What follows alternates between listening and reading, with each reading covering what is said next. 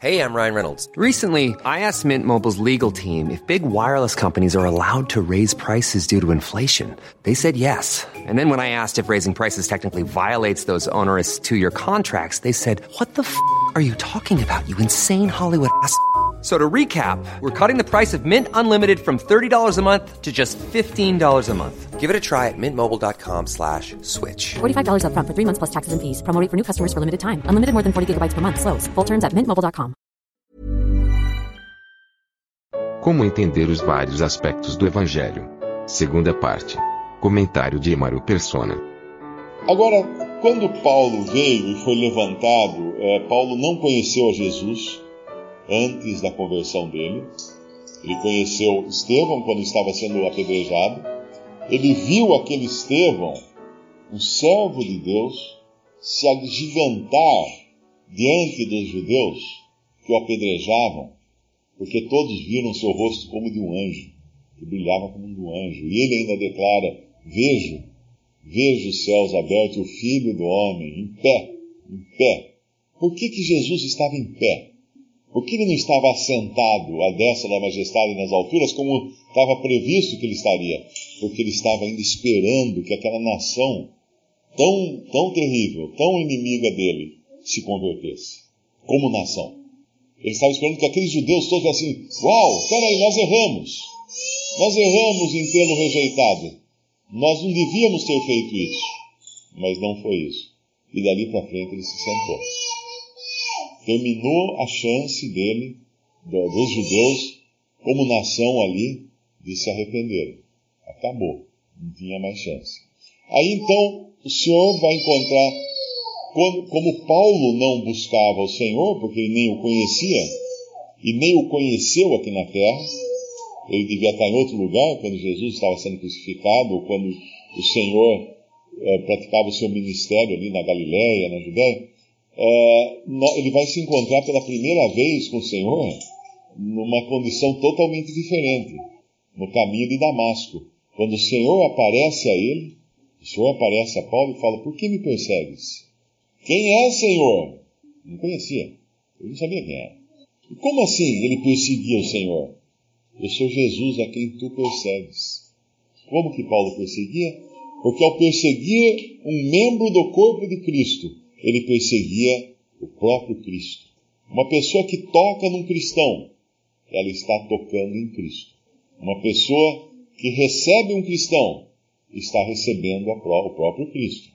Uma pessoa que faz bem a um cristão, está fazendo bem a Cristo. Uma pessoa que faz mal a um cristão, está fazendo mal a Cristo. Isso nós aprendemos por princípio naquela, uh, naquele ensinamento que o Senhor dá em Mateus 25, quando ele fala de, de quando ele vier como o Filho do Homem para julgar as nações, e haverá os bodes e as ovelhas. E ele vai separar os bodes das ovelhas.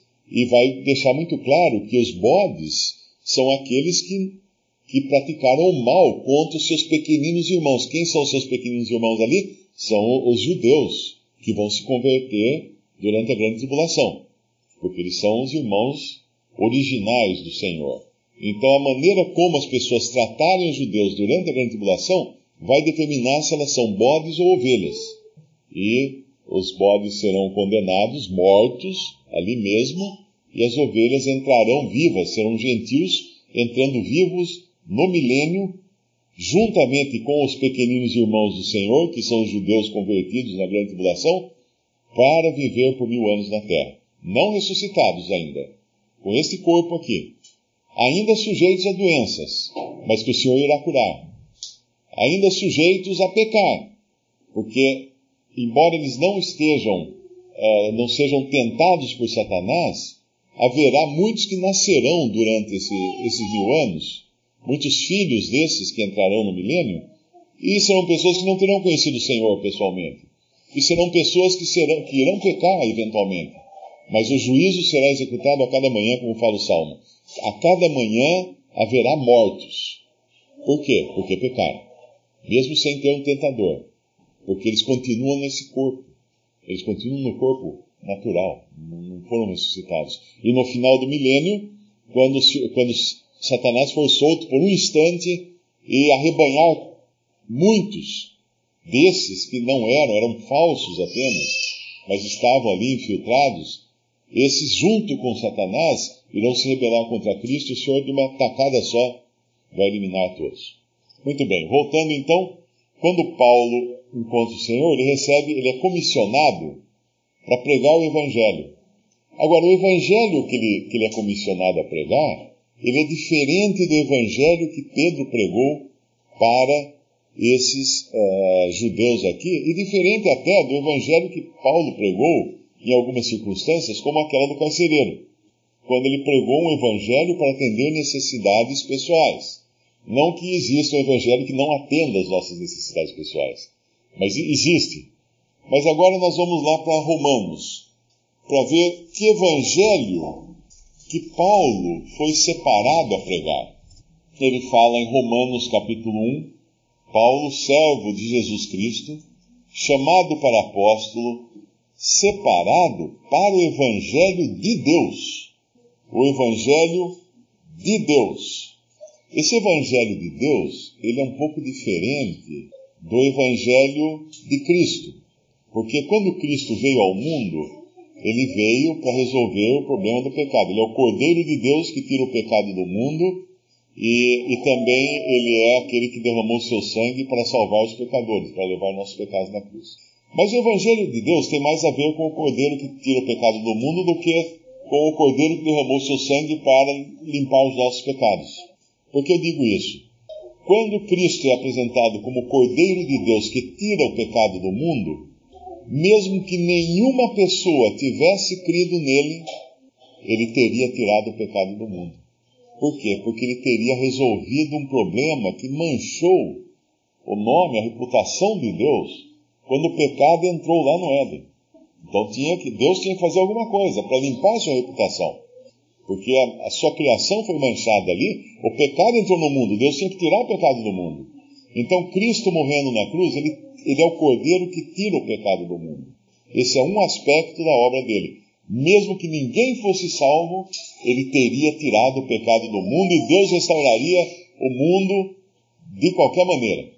Porém, graças a Deus por isso, ele também levou sobre si os nossos pecados. E aí ele salvou. Então tem esses dois aspectos da obra de Cristo. Então, se nós pregamos um evangelho que é muitas vezes dirigido como o evangelho de Cristo para a salvação de pecadores, é, existe também o aspecto do Evangelho de Deus, que é pregado para a glória de Deus, para Deus ser glorificado. E é isso que Paulo fala, era esse o Evangelho de Paulo, porque era o Evangelho dado a Paulo, separado para o Evangelho de Deus, o qual antes havia, havia prometido pelos seus profetas nas Santas Escrituras, acerca de seu filho que nasceu da descendência de Davi, segundo a carne, declarado Filho de Deus em poder segundo o Espírito de santificação, pela ressurreição dos mortos, Jesus Cristo, nosso Senhor, pelo qual recebemos a graça, o apostolado, ele falando dele como apóstolo, para a obediência da fé entre todas as gentes, pelo seu nome, entre as quais sois também vós chamados para seres de Jesus Cristo. Aí ele vai falar a todos que estáis em Roma, etc. E mais adiante, ele vai falar do Evangelho de Cristo no, versículo 16, que ele é distinto, porque não me vergonho do Evangelho de Cristo, que é o poder de Deus para a salvação de todo aquele que crê.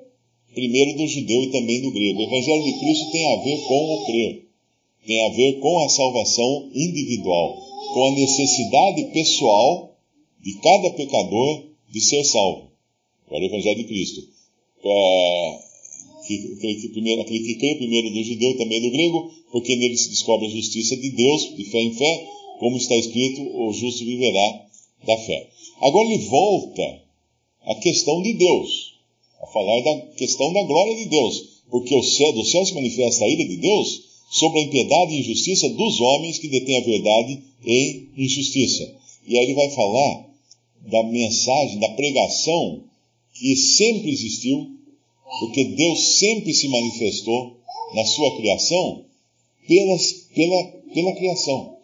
Quando ele fala, é, porque as suas coisas invisíveis, os atributos invisíveis de Deus, de, desde a criação do mundo, tanto o seu eterno poder como a sua divindade se entendem e claramente se veem pelas coisas que estão criadas, para que eles fiquem inexcusáveis. Então ele está falando do outro aspecto agora. Antes mesmo que o evangelho da graça de Deus fosse pregado nesse mundo, um evangelho já era pregado pela própria criação que manifesta a glória de Deus. E essa glória foi, como dizer assim, anuviada, né? foi embaçada pelo pecado do homem na criação. Então, indo no ponto agora, quando eu falei do foco, né? Quando nós falamos do Evangelho ou nós buscamos a salvação, o nosso foco está muito concentrado nas nossas necessidades e num Evangelho que resolva as nossas necessidades. E nós nos esquecemos que o foco principal que deve ter, que devemos ter, é a glória de Deus. Esse é o foco supremo, acima de todas as coisas. A glória de Deus. Por isso que quando uma pessoa se converte, é recém-convertida, ela se ocupa muito com si mesma. Ah, eu fui salvo. Ah, agora como é que eu tenho que viver? Agora como que eu tenho que fazer? O que, que eu posso fazer para agradar a Deus? Porque se não agradar a Deus, eu vou sofrer, eu vou perder comunhão. Tudo bem, tudo certo. Não tem nada de errado em viver assim. Mas ela está com o foco em si mesma, nas suas necessidades e no que Deus pode prover para si. E quando nós vamos assim, é, em muitos cristãos que foram mal instruídos, é, parece que Deus para eles é simplesmente uma, uma caixa de Pandora, né? aquela caixa de Pandora da, da lenda, que a hora que abria, saía tudo que você precisava dela. Ou que Deus é um gênio da lâmpada, quando você esfrega com algumas orações e jejuns e vigílias, ele solta os seus desejos e atende os seus desejos. Esse é o Deus que muitos cristãos, infelizmente, conhecem. É um Deus voltado para as necessidades e às vezes até para, suas, uh, para, para os seus egoísmos, para atender, né, eu, eu preciso ter isso, eu quero ter aquilo. Então nós esquecemos às vezes que o que está envolvido é uma coisa muito maior do que as nossas necessidades. E Paulo fala do Evangelho de Deus. De Deus. Lá em Efésios, ele vai dar mais uma pincelada sobre esse Evangelho de Deus, da amplitude quando ele fala que nós, ao sermos no versículo 5, nos predestinou para filhos de adoção por Jesus Cristo para si mesmo, segundo o beneplácito de sua vontade, ele acrescenta algo, ele não para aí. Tudo bem que tudo isso foi bom para nós, mas ele fala o quê? Para louvor e glória da sua graça. Para louvor e glória da sua graça. Depois ele vai no versículo 12, mais uma vez, com o fim de sermos para louvor da sua glória. Para, é, Efésios 1, 5. É 12, 12. Não, versículo, capítulo 1, versículo 12. Efésios 1, 12. Perdão, eu tinha falado primeiro era o versículo, é, capítulo 1 de Efésios, versículo é, 1, 5, né? é, 1,6, para louvor e glória da sua graça, no 1,6, e depois no 1,12, para louvor da sua glória. É, no versículo 14, o qual é o penhor da nossa herança para a redenção da possessão de Deus, para o resgate daquilo que pertence a Deus, para louvor da sua glória. Eu acho, não sei se tem mais alguma vez que ele fala aqui é, do, do objetivo disso. Então, no, no fim da, das coisas, no frigir dos ovos, é a glória de Deus que está em jogo. Nós nos, não fomos salvos para nós mesmos, só para resolver o nosso problema. O, o conjunto da obra é para a glória de Deus. Então, é um passo a mais, depois nós descobrimos a nossa salvação, nós buscarmos nos ocupar com a glória de Deus. Não só com as nossas necessidades, com as nossas fraquezas, com as nossas enfermidades, mas com a glória de Deus. Porque glorificarmos a Deus é a nossa missão agora aqui na terra. Sermos, vivemos para a glória de Deus. Não para a nossa própria glória, não para o nosso próprio proveito, mas para a glória de Deus. Esse é o objetivo último. Aí quando, aí quando nós entendemos, o cristão entende, do lugar de reunião, uh, tem que congregar o nome do Senhor. As iluminações estão todas erradas. Aí o que ele faz? Ele passa a se ocupar não com, não com a glória do Senhor, não com o centro e o foco, que agora é glorificar a Deus, estando congregado ao nome do Senhor. Ele passa a se ocupar com as iluminações. E só vai falar disso. Só vai falar das iluminações. E é interessante reconhecer isso quando a gente vai nas redes sociais e vê qual o assunto predominante no perfil de cada um. Né? É Cristo ou são os erros dos homens? É Cristo ou são os meus pecados, as minhas falhas? É Cristo ou são as minhas necessidades? Aí a gente vê bem onde é que nós estamos é, no nível de, de, de percepção de qual é exatamente o foco do cristão. Mas aí quando nós entendemos que o estar congregado ao nome do Senhor é para a glória do Senhor, nada para nós. Aí é como se as coisas acontecessem em volta e falassem, ah, deixa para lá, deixa para lá, vamos ficar aqui, centralizados aqui naquilo que importa, que é Cristo no centro. Então é muito, muito bom aprendermos isso, para não perdermos de foco, de, de, não tirarmos o foco do que é a glória de Deus.